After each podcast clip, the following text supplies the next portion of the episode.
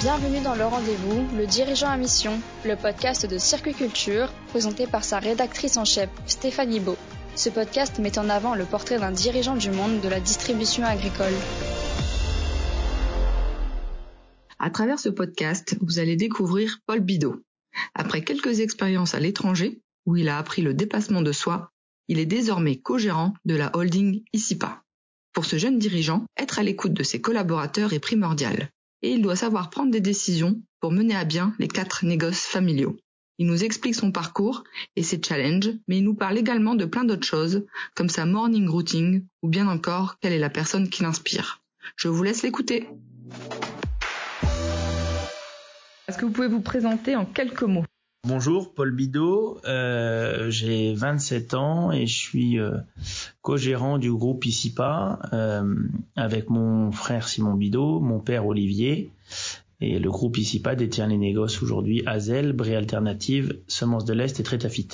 Qu'avez-vous appris euh, lors de vos précédentes expériences euh, au niveau à l'étranger? J'avais vu Argentine et Nouvelle-Zélande. Qu'est-ce que ça vous a apporté? Le fait de partir à l'étranger m'a permis de découvrir plusieurs cultures, de me mettre aussi dans des situations un peu plus complexes de euh, ben on connaît pas la langue, on connaît pas les gens et on a quand même une mission à réaliser. donc je suis allé en Argentine, donc tout en espagnol et en Nouvelle-Zélande tout en anglais avec des cultures différentes, des manières de faire différentes et c'est clairement une euh, ouais, une mise en situation pour essayer de se débrouiller et, d'être autonome sur des sujets et des territoires qu'on maîtrise un peu moins. Donc euh, clairement dépassement de soi et puis euh, aussi beaucoup de découvertes de l'autre et puis se rendre compte qu'on a quand même un peu de chance d'être français de vivre en France. Quel est votre rôle au sein de la holding EasyPa Jusqu'à présent, depuis mon arrivée donc en, en 2021, euh, je me suis particulièrement occupé de pré alternatives euh, à peu près 3-4 jours semaine et j'avais un ou deux jours sur un peu les autres structures. On s'oriente de plus en plus sur, euh, sur une cogérance de l'ensemble des sociétés. L'idée à terme est que je m'occupe des appros, c'est-à-dire de l'ensemble de la chaîne des appros, de l'achat à la vente client, en lien avec chaque responsable commercial de, de chaque société et le responsable du, du commerce dans le groupe qui s'appelle Jérôme Perron. À 25 ans, vous êtes devenu euh, directeur général de Brie Alternative. Est-ce que ça a été facile euh, de prendre euh, ce poste à cet âge? Facile, oui et non.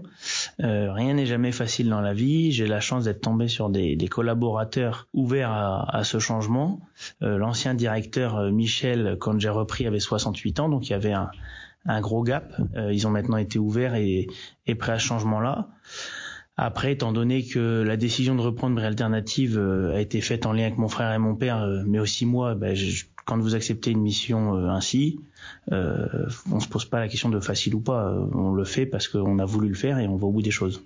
Comment vous accompagnez les agriculteurs à de nouvelles opportunités par rapport à des nouvelles cultures?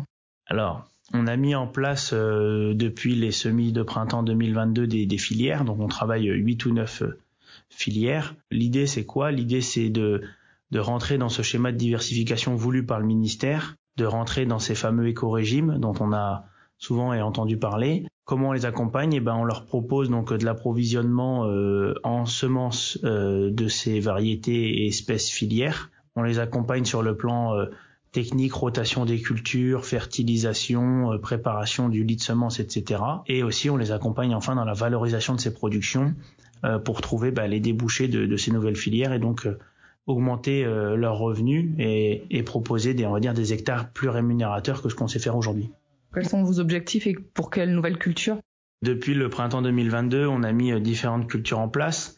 Pour les plus représentatives, donc on fait du lin semence dans le dans le Malzerbois, c'est-à-dire nord nord Loiret.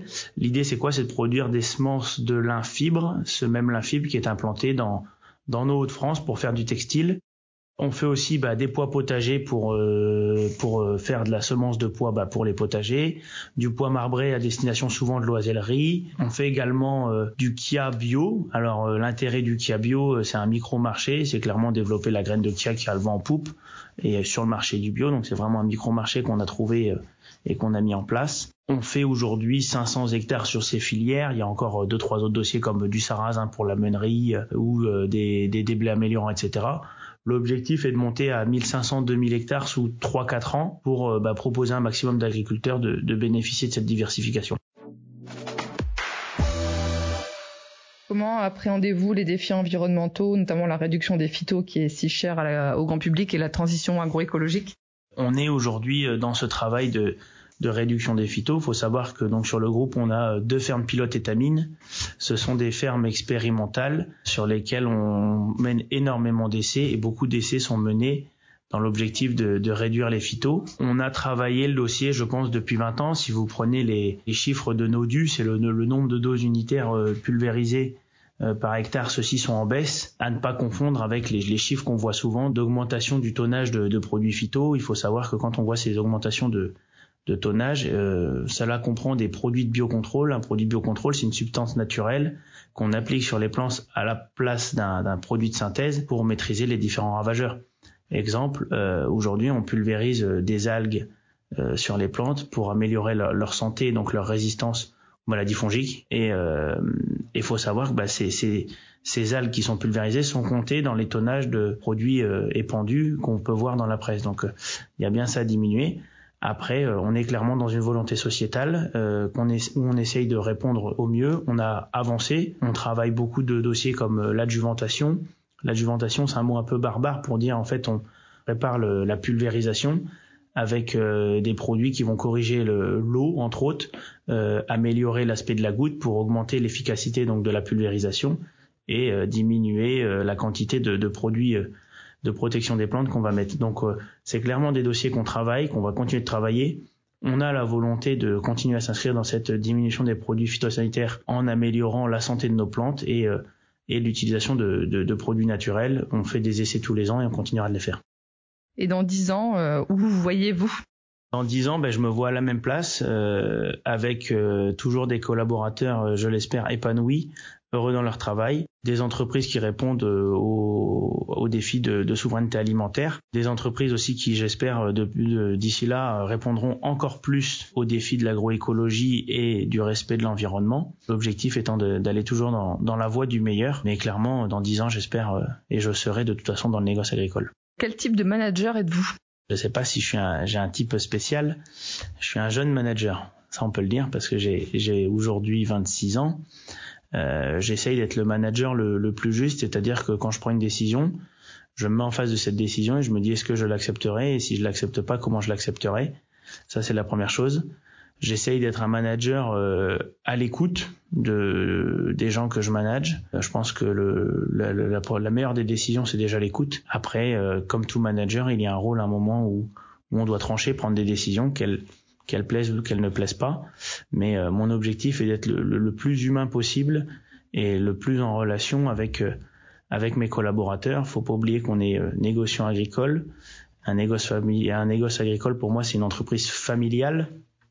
Donc c'est des gens qu'on côtoie tous les jours, qui nous connaissent depuis souvent tout petits, qui connaîtront sûrement nos enfants et qui ont connu nos parents. Donc donc on a plus qu'une relation de, de de collaborateurs. On a on a quand même une, relation assez forte avec ces gens-là et donc on, se doit de d'avoir des positions de manager assez euh, assez assez proches de, nos convictions et de ce côté famille qu'on qu'on a et, que tout le monde ressent dans les sociétés clairement. Pour vous, c'est quoi avoir du leadership? Je pense que on n'a pas de leadership. Être leader ou avoir du leadership, c'est euh, c'est réussir à, à exprimer le meilleur de chacun, à obtenir la meilleure version de chaque personne et donc Aujourd'hui, obtenir la meilleure version de chaque personne, bah, c'est euh, c'est clairement à la personne. C'est certains vont avoir besoin d'être boostés, certains vont avoir besoin d'être écoutés, certains vont avoir besoin d'aide, certains d'accompagnement. Voilà, c'est être euh, être leader, c'est c'est aujourd'hui c'est c'est bah c'est savoir être le premier quand il faut être le premier, mais aussi savoir être le dernier et laisser les autres faire quand euh, c'est leur rôle de faire. Mais mais avoir du leadership, ouais, c'est pour moi c'est obtenir la, la meilleure version de, de chacun de mes collaborateurs. C'est quoi votre morning routine Ma morning routine, elle est, assez rapide. Euh, je me réveille le matin entre 5h30 et 6h. Je, je me douche et je monte dans ma voiture, euh, direction le travail. Euh, J'aime arriver autour de, de 7h, 7h30 au, bureau pour avoir une demi-heure où, je suis un peu plus dans le calme, traiter des dossiers un peu plus importants et où j'ai besoin d'être un peu plus concentré avant d'accueillir les collaborateurs euh, à partir de, de 8 heures, sachant qu'on a des collaborateurs qui sont quand même euh, très dynamique et très motivé, c'est souvent que je suis pas le premier arrivé à 7h30. Donc, donc voilà, mais la morning routine est assez simple. Réveil, voiture, travail. Quel dirigeant ou personnalité vous, vous inspire au quotidien? Bon, c'est assez simple. on va dire mon père.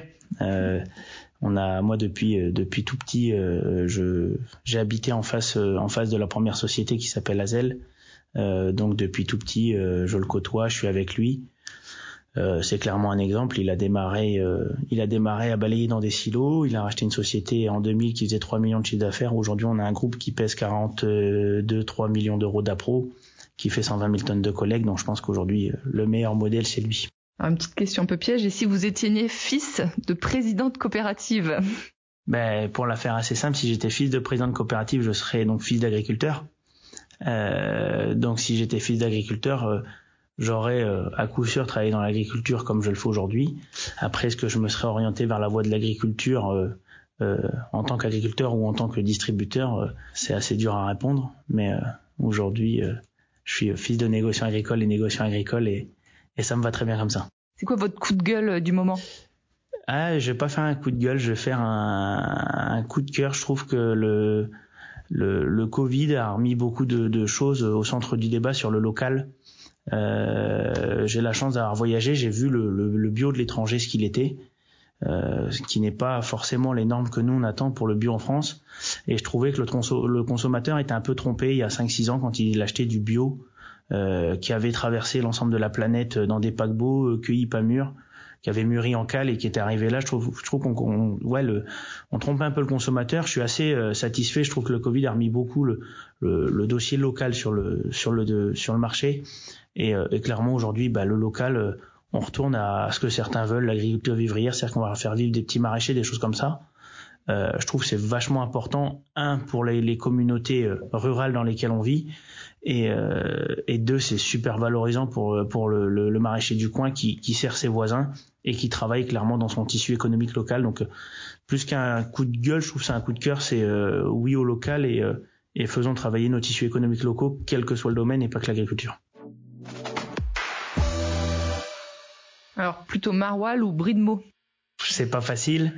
Euh, je vais dire, je vais dire maroilles quand même pour le, c'est un, peu plus de terroir que le brie de. Plutôt patate ou pâte? Euh, Plutôt pâte. Plutôt vin ou bière? Ah non, vin. Plutôt Game of Thrones ou la Casa del Papel? Game of Thrones. Plutôt foot ou rugby? Rugby, on est, euh, on est sponsor de, de, du club de rugby lent et on a euh, mon frère, mon père et moi, tous les trois fait un peu de rugby, chacun à son niveau, mais donc plutôt rugby, ouais. Plutôt sport individuel ou sport collectif euh, Sport collectif, même si le sport individuel permet l'humilité. Alors plutôt bon chanteur ou chanteur sous la douche euh, Très mauvais chanteur, mais chante beaucoup même au bureau.